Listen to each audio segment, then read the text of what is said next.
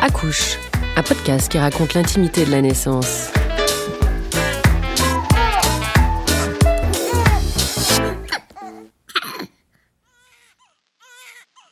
Bonjour, bienvenue dans ce nouvel épisode d'Accouche. Comme les autres de notre série, il ouvre en grand les portes de la salle de naissance. Dans cet épisode, nous allons traiter d'un sujet d'actualité, l'effet que peut avoir l'environnement sur la grossesse. Quand on évoque l'environnement dans ce cas précis, c'est une référence aux pesticides, fongicides, aux produits de périnatalité qui peuvent être nocifs pour les femmes enceintes. En effet, la barrière du placenta ne suffit pas à préserver les bébés à naître de la pollution chimique. La vie intra-utérine et les premières années de vie du nourrisson et du petit enfant sont des périodes de développement déterminantes et des expositions à des produits nocifs ou à des perturbateurs endocriniens peuvent nuire à la santé. Mais pas d'inquiétude, avec nos intervenants aujourd'hui, nous allons vous donner toutes les clés pour se protéger au mieux des produits toxiques. Avec moi aujourd'hui Rémi Béranger, sage-femme au CHU de Rennes et lauréate de la bourse de recherche en maïotique de la Fondation Mustela en 2015 et Laurent Chevalier qui est médecin nutritionniste et attaché au CHRU de Montpellier, mais aussi euh, depuis 20 ans à la maternité de Clémentville et cofondateur de Global Life Consulting qui forme les sages-femmes et les professionnels de santé avec le programme Okoya nous allons nous intéresser aux risques environnementaux et comment ils peuvent impacter la grossesse, voir s'il existe des moyens pour éviter l'exposition à ces substances. On se questionnera également sur le fait de savoir si les femmes enceintes sont au courant de ces risques, si une sensibilisation est nécessaire, ainsi que sur le rôle du personnel des maternités. On a du boulot, n'est-ce pas? Bonjour Rémi, bienvenue. Bonjour. Bonjour euh, Laurent, bienvenue. Bonjour.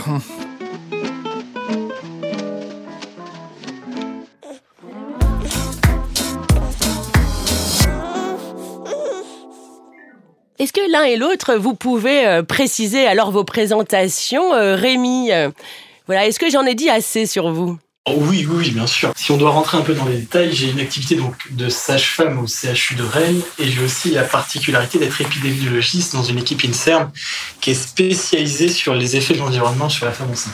Et je m'intéresse tout particulièrement aux pesticides, donc ça tombe bien pour aujourd'hui. Et vous, Laurent?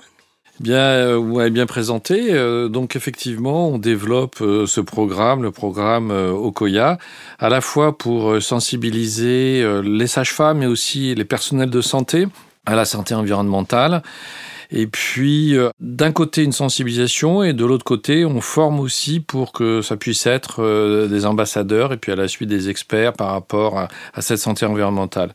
Et puis, en 2015-2016, j'avais fait un livre qui s'appelle Le guide antitoxique de la grossesse, et on va faire euh, une nouvelle édition prochainement, et on abordait tous ces sujets de la santé environnementale. Alors, bien sûr, l'aspect alimentation, mais aussi quel type de produits choisir au niveau des cosmétiques, des produits entretien, donc euh, de la literie, des vêtements, etc. Justement, Rémi, quand on parle des risques environnementaux euh, pour la grossesse, de quoi parle-t-on euh, réellement? Quels sont les éléments qui peuvent présenter un, risque? Alors quand on parle d'environnement, c'est vrai qu'on pense tout de suite aux risques chimiques, c'est-à-dire à tous les produits chimiques qui vont nous entourer. Il y en a beaucoup, hein. c'est plusieurs dizaines, voire plusieurs centaines de milliers de produits chimiques qui sont dans l'environnement.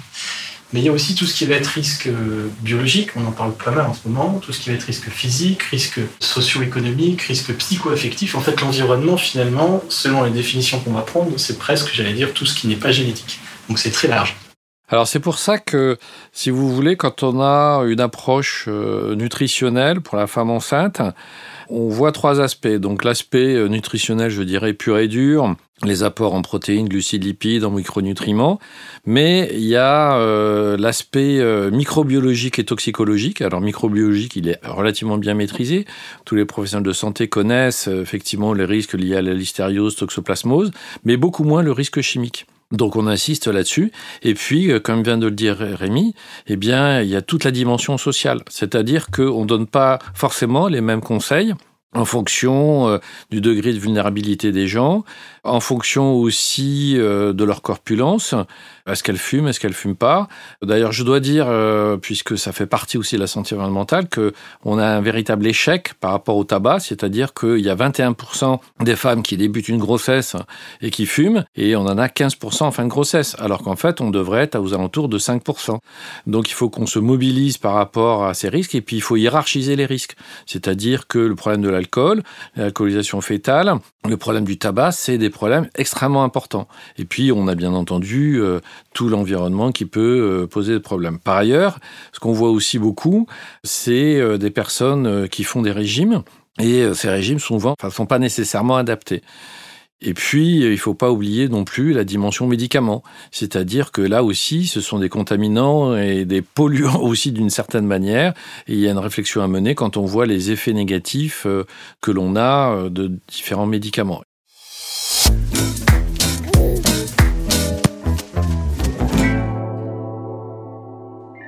Rémi, comment on fait en tant que sage-femme justement pour euh, essayer de prévenir euh, sur ces sujets-là, les femmes?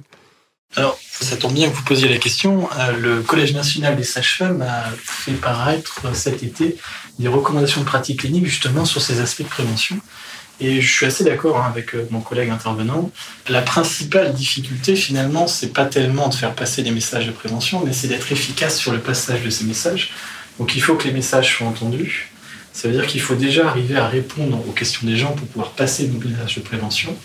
Et il faut aussi avoir une stratégie hiérarchisée. C'est vraiment ça dans les messages de prévention parce que déjà, nous, on travaille avec des temps contraints, surtout en ce moment, l'activité hospitalière et libérale est très dense. Donc il faut déjà avoir une bonne vision des messages et présenter des données de manière hiérarchisée pour éviter que des messages secondaires n'aient télescopé des messages principaux. C'est-à-dire que les pesticides, par exemple, c'est un sujet qui me tient à cœur, qui est très important. Mais euh, je pense qu'il vaut mieux d'abord parler d'alcool, de tabac, d'activité physique, par exemple, avant d'aller parler de pesticides qui vont avoir des effets qui sont un peu moins importants ou un peu moins bénéfiques si on fait la prévention sur la santé, par exemple. Donc effectivement, on hiérarchise. Ça, c'est quelque chose qui est très important. Mais par l'allemand, il ne faut pas occulter non plus. Et c'est ça aussi toute la difficulté. C'est-à-dire qu'aujourd'hui, on a beaucoup d'études et euh, Rémi le sait bien, qui nous montre tous les impacts très négatifs qu'ont l'exposition à un certain nombre de pesticides. Je vais vous donner deux exemples. Sur euh, les pesticides dits organophosphorés, on sait que dans la descendance, ça peut provoquer des troubles cognitifs, ça peut même provoquer des troubles moteurs. Et puis euh, sur les pyrétrinoïdes, on a aussi des éléments, c'est-à-dire que tout d'un coup, on va voir des enfants qui sont anxieux, tout ça parce qu'il y a eu des expositions à certaines de ces substances. Pour les profanes, c'est quoi ces substances? On les retrouve où?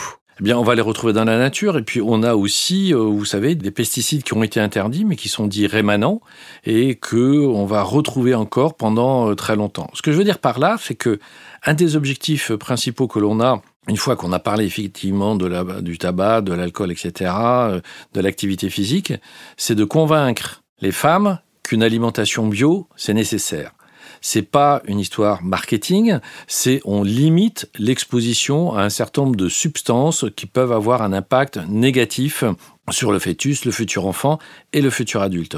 Donc ça, c'est un objectif que l'on a, en sachant que le tout bio n'existe pas, bien entendu, que le bio aussi a ses limites, mais plus on limite l'exposition à ces substances, mieux ça vaut. Donc je dirais que si à un moment dans la vie où il faut consommer du bio et le plus possible en bio, eh bien, c'est pendant la grossesse. Et l'expérience que j'ai, c'est que même des gens qui ont des faibles revenus, quand on a un peu de temps, quand on les voit en consultation, on leur pose la question de tout ce qu'ils mettent dans leur caddie. Et on leur demande si mettre des biscuits, c'est utile, mettre des sodas, c'est utile, etc. Et en fonction de ça, en retirant ces produits-là, finalement, sur une masse d'argent à peu près constante, ils vont pouvoir consommer un peu en bio. Alors pas forcément tout en bio, mais on peut trouver des yaourts en bio, on peut trouver les œufs en bio. Donc déjà, c'est une démarche, c'est-à-dire qu'on va rentrer dans une espèce de dynamique.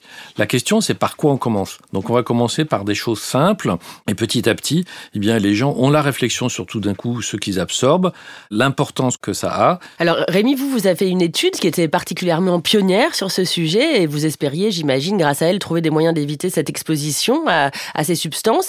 Est-ce que vous avez pu trouver des solutions pour que les femmes soient moins exposées à ces éléments? Avant de répondre du coup à cette question, juste, je me permets de rebondir un petit peu. C'est, il y a effectivement des expositions, quoi qu'on fasse, dans tous les aliments, qu'ils soient bio ou non.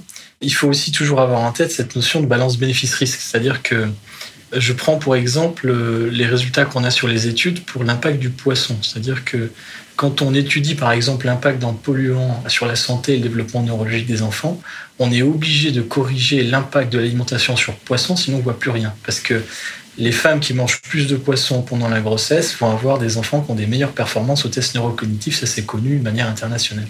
Ce qui est intéressant, c'est que le poisson est très contaminé, très contaminé en PCB, en dioxine, en pesticides, etc. Et c'est rigolo parce que l'effet bénéfique du poisson compense largement l'effet toxique des polluants qui sont à l'intérieur. Ce qui nous amène à penser que plus on mange de poisson, même si c'est contaminé, plus on va avoir un effet bénéfique sur la santé. Donc manger du bio, c'est bien parce que ça permet de réduire l'exposition à la consommation égale, mais il faut d'abord essayer de favoriser la consommation de poissons et de fruits et légumes frais, par exemple, parce que même si c'est contaminé, même si c'est conventionnel, ça va avoir des bénéfices malgré la contamination. Il y a des études qui ont été faites aussi sur l'alimentation, c'est pareil. C'est-à-dire que si on double la consommation de produits frais, fruits et légumes en agriculture conventionnelle, ça permet de diviser par 10 ou 20 le, 20% le, risque de cancer sur les populations américaines. Alors, je reviens du coup sur, sur votre question euh, en termes de stratégie pour réduire l'exposition. Pour le cas des pesticides, il y a l'exposition alimentaire, il y a l'exposition environnementale, par exemple le fait d'être à côté de lieux d'application comme des voies ferrées, des champs, des, parcs de golf, des choses comme ça. Il y a l'exposition domestique, c'est les usages, c'est tout ce qui va être réémission de produits dans la sphère intérieure. Et il va y avoir donc tout ce qui va être euh, derrière des contaminations professionnelles. Donc tout ce qui est en fait euh, usage domestique, c'est le plus simple, c'est-à-dire qu'il suffit de réduire l'utilisation de produits phytosanitaires, soit en réduisant les applications de, produits, par exemple pour traiter les, les, puces, les tiques sur les animaux, soit en réduisant l'utilisation de produits qui vont contenir ce genre de produits, qui sont parfois appelés biocides. Par exemple, les peintures pour peindre les murs vont contenir des conservateurs qui sont des fongicides. Quand on va s'intéresser aux autres sources d'exposition, c'est un peu plus compliqué parce qu'on ne maîtrise pas l'utilisation et l'émission. Donc ce qu'on va pouvoir faire, par contre, c'est essayer de détoxifier l'environnement. C'est-à-dire que une fois que les composés sont rentrés à l'intérieur, on va essayer de les faire sortir. Donc le moyen le plus efficace, c'est tout simplement d'aérer. En général, le fait d'aérer 10 euh, minutes matin et soir suffit déjà à avoir une diminution significative de la contamination. En pesticides et en autre chose, hein, ça va jouer sur d'autres polluants. Et tout ce qui est le fait de retirer les poussières, le fait de passer le balai ou l'aspirateur, plutôt l'aspirateur d'ailleurs, va permettre du coup de retirer les poussières qui contiennent du carbone et ce carbone a tendance à attirer en fait les polluants donc euh, vous allez avoir dedans des retardateurs de flammes, des pesticides et autre chose. Laurent, je crois que vous aviez quelque chose à ajouter. Pour, parler du poisson, Effectivement, euh, il y a beaucoup d'études, notamment une étude de, de, Rochester là, qui avait montré qu'il y avait plus de bénéfices à en consommer que pas en consommer. Et notamment euh, parce qu'on a besoin d'iode. On s'est aperçu que la femme enceinte, eh bien, il y avait de plus en plus des déficits en iode. Alors les grandes carences n'existent plus, mais on a des petites carences. Et cette iode, elle est tout à fait essentielle pour les hormones thyroïdiennes. Après, il faut bien comprendre qu'au bout d'un certain temps, le fœtus va créer ses propres hormones thyroïdiennes, mais il va être complètement dépendant de l'apport en iode. Et cet apport en iode est essentiel. Comment on fait pour l'apport en iode?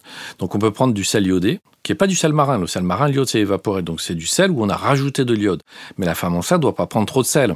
On ne va pas par derrière développer une hypertension, euh, etc. Donc prendre des produits de la mer, c'est très justifié.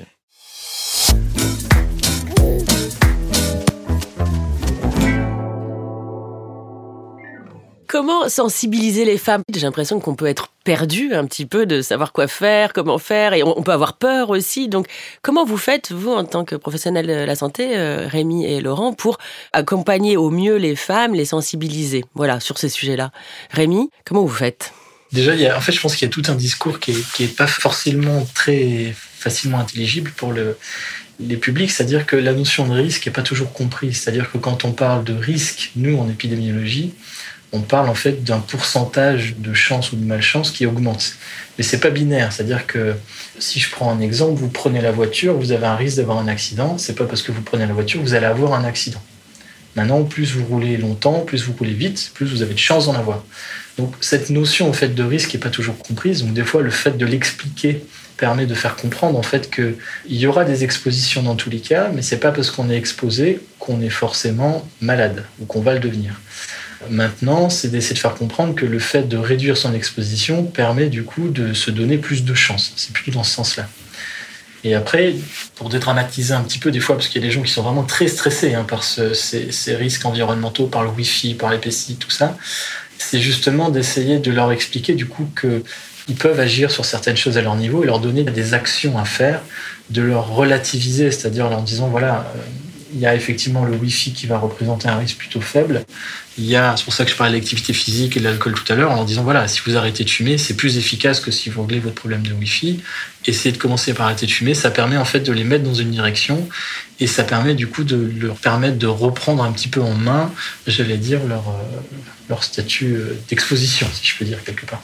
Est-ce qu'il y a un rendez-vous à étape euh, pour les femmes sur ces sujets-là au cours des neuf mois de grossesse ou pas?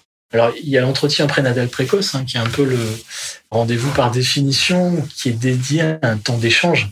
Après, normalement, l'entretien prénatal précoce, c'est vraiment la femme qui doit parler, en fait, ce qui permet du coup d'identifier un petit peu les vulnérabilités aussi. Donc, ça rejoint l'environnement, pas que chimique, du coup, mais mmh. aussi euh, social et psychoaffectif. Donc il y a ce temps-là souvent qui sert. Maintenant, euh, je crois que les derniers chiffres, on est autour de 30-40% de femmes qui faisaient cet entretien, donc c'est loin d'être parfait. Et il y a d'autres rendez-vous qui sont censés être rajoutés et qui sont censés se développer, qui sont des entretiens de prévention qui arrivent aussi à cette période-là, qui sont plutôt cette fois-ci pour que la sage-femme ou le médecin donne des moyens de prévention. Après, il y a d'autres temps de rencontre qui vont arriver tout au long de la grossesse, qui sont les, les, entretiens, j'allais dire, mensuels de suivi. Le problème, c'est que ça devient difficile de faire la prévention de manière fouillée parce que on va avoir des temps très contraints par l'activité clinique qui doit déjà occuper ces temps d'échange. Donc ça peut se faire en fait, mais de manière coordonnée, c'est-à-dire qu'il doit y avoir un plan finalement. Quand vous voyez une personne plusieurs fois, c'est ça qui est important. Il peut y avoir en fait des interventions ou des messages qui sont planifiés dans la durée. Dans l'idéal, il faudrait commencer les messages de prévention avant la grossesse pour avoir un impact optimal sur le début de grossesse, ce qui est souvent la zone en fait qu'on manque un petit peu, mais aussi pour répartir et lisser les messages de prévention dans le temps. il doit y avoir des messages aussi après la naissance, en post-natal, Là aussi, les sages-femmes libérales et les médecins euh, pédiatres, médecins généralistes, etc., vont avoir un rôle important. L'idée, c'est en fait, dans la hiérarchie des messages, d'identifier ce qui peut être fait avant, d'identifier ce qui peut être fait après, pour essayer de réduire le nombre de messages au maximum et essayer d'être le plus efficace sur la grossesse. Mais les temps d'échange actuellement, en termes d'utilisation, c'est plutôt l'entretien prénatal précoce. Et Laurent, vous, avec la formation Okoya, c'est ce que vous faites? Voilà, donc en fait, on essaie de former les professionnels de santé et notamment euh, les sages-femmes pour avoir un discours euh, cohérent, une vue systémique aussi des choses par rapport à la santé environnementale. Ce qu'il faut voir, c'est que les collègues obstétriciens euh, adhèrent tout à fait, mais sont pas du tout formés pour parler euh, de ces sujets, donc c'est un problème. Et effectivement, après ça, ils ont un temps limité pendant le, la consultation. C'est pour ça que nous, par exemple, à la, à la maternité de Clémentville, ça fait pas loin de dix ans maintenant qu'on a développé des ateliers en fait, donc on regroupe les femmes et euh, celles qui veulent venir, bien entendu, et on leur explique un certain nombre de choses. Et dans la formation au COIA, ce qu'on voudrait, c'est que les sages-femmes puissent bien comprendre les enjeux et bien animer ces ateliers. Après, il y a deux aspects aussi. Le premier aspect, je rebondis sur ce qu'a dit et je suis tout à fait d'accord avec Rémi, cette notion de risque. En fait, il y a souvent une confusion entre le risque et le danger. C'est-à-dire qu'il peut y avoir des produits extrêmement dangereux, pour lequel vous n'avez aucun risque. C'est-à-dire que même si vous avez un additif qui n'est pas bon, si vous n'en consommez pratiquement jamais, ça pose pas de problème. Donc, il faut faire attention à ça. Et ce qui est très très important, je crois, chez la femme enceinte, c'est d'éviter qu'elle soit stressée. C'est-à-dire que le stress, c'est quelque chose d'absolument catastrophique. On les voit arriver, peut-être on va en parler un petit peu sur cette notion de poids aussi, de surpoids qu'il peut y avoir. On les voit arriver parfois en pleurs. Je pense qu'une femme enceinte qui est stressée, eh bien, c'est très très mauvais. On connaît toutes les conséquences négatives que ça peut avoir ensuite euh, sur l'enfant. Donc, je crois que on est là pour les rassurer. Ce qui est très important, c'est de ne pas avoir un discours anxiogène, mais par contre d'orienter euh, de façon suffisamment subtile et euh, d'arriver à de plus en plus développer ça. Et je crois qu'il y a une prise de conscience de la part des pouvoirs publics puisque les ARS, les agences régionales de santé, vont de plus en plus dans ce sens. Et on s'est aperçu qu'effectivement, la prévention était tout à fait essentielle. Alors on a entendu le message de Laurent euh, qu'il faut absolument pas que la femme enceinte euh, soit soumise à de l'anxiété. Euh, vous, quel serait votre conseil principal à une femme enceinte? Si vous voulez, on parle d'impact de l'environnement sur la santé, on pense toujours à des effets négatifs. Mais on va aussi avoir des expositions qui sont favorables à la santé. Le fait d'être exposé aux espaces verts, à l'eau, l'activité physique, ça va avoir des effets bénéfiques. Donc ça va améliorer finalement l'état de santé. Et ce qu'on s'aperçoit, c'est que autant on peut avoir des expositions environnement qui sont délétères et qui peuvent être effectivement transgénérationnelles, ce que disait Laurent tout à l'heure, autant ces effets sont pas définitifs puisque du coup le, mécanisme en fait biologique sous-jacent c'est quelque chose d'évolutif et de plastique. Donc on peut avoir quand même des effets correctifs. C'est pas parce qu'on va être exposé que tout est perdu. C'est-à-dire que le, fait d'avoir des comportements où vous allez corriger une exposition, le fait d'avoir des, des, comportements vertueux, finalement, permet bien souvent de compenser des effets délétères. Sinon, j'allais dire quelque part, l'espèce humaine ne serait pas arrivée où elle en est, parce que les expositions chimiques, c'est depuis la nuit des temps. Et vous, Laurent? L'enjeu principal, c'est nos stress donc effectivement les déstresser, mais pas pour autant faire n'importe quoi. Et le deuxième aspect, c'est le bio. Le bio parce que c'est la porte d'entrée sur une réflexion, c'est limiter l'exposition à un certain nombre de substances, en sachant que le bio a ses limites, mais c'est ça l'objectif que l'on a, nos stress et le bio. Merci beaucoup Rémi, à distance, hein, on l'a entendu. Et merci beaucoup Laurent pour cette super conversation qui, je n'en doute pas, sera très utile à nos auditrices et à nos auditeurs, bien sûr. Au revoir. À bientôt. Merci, au revoir.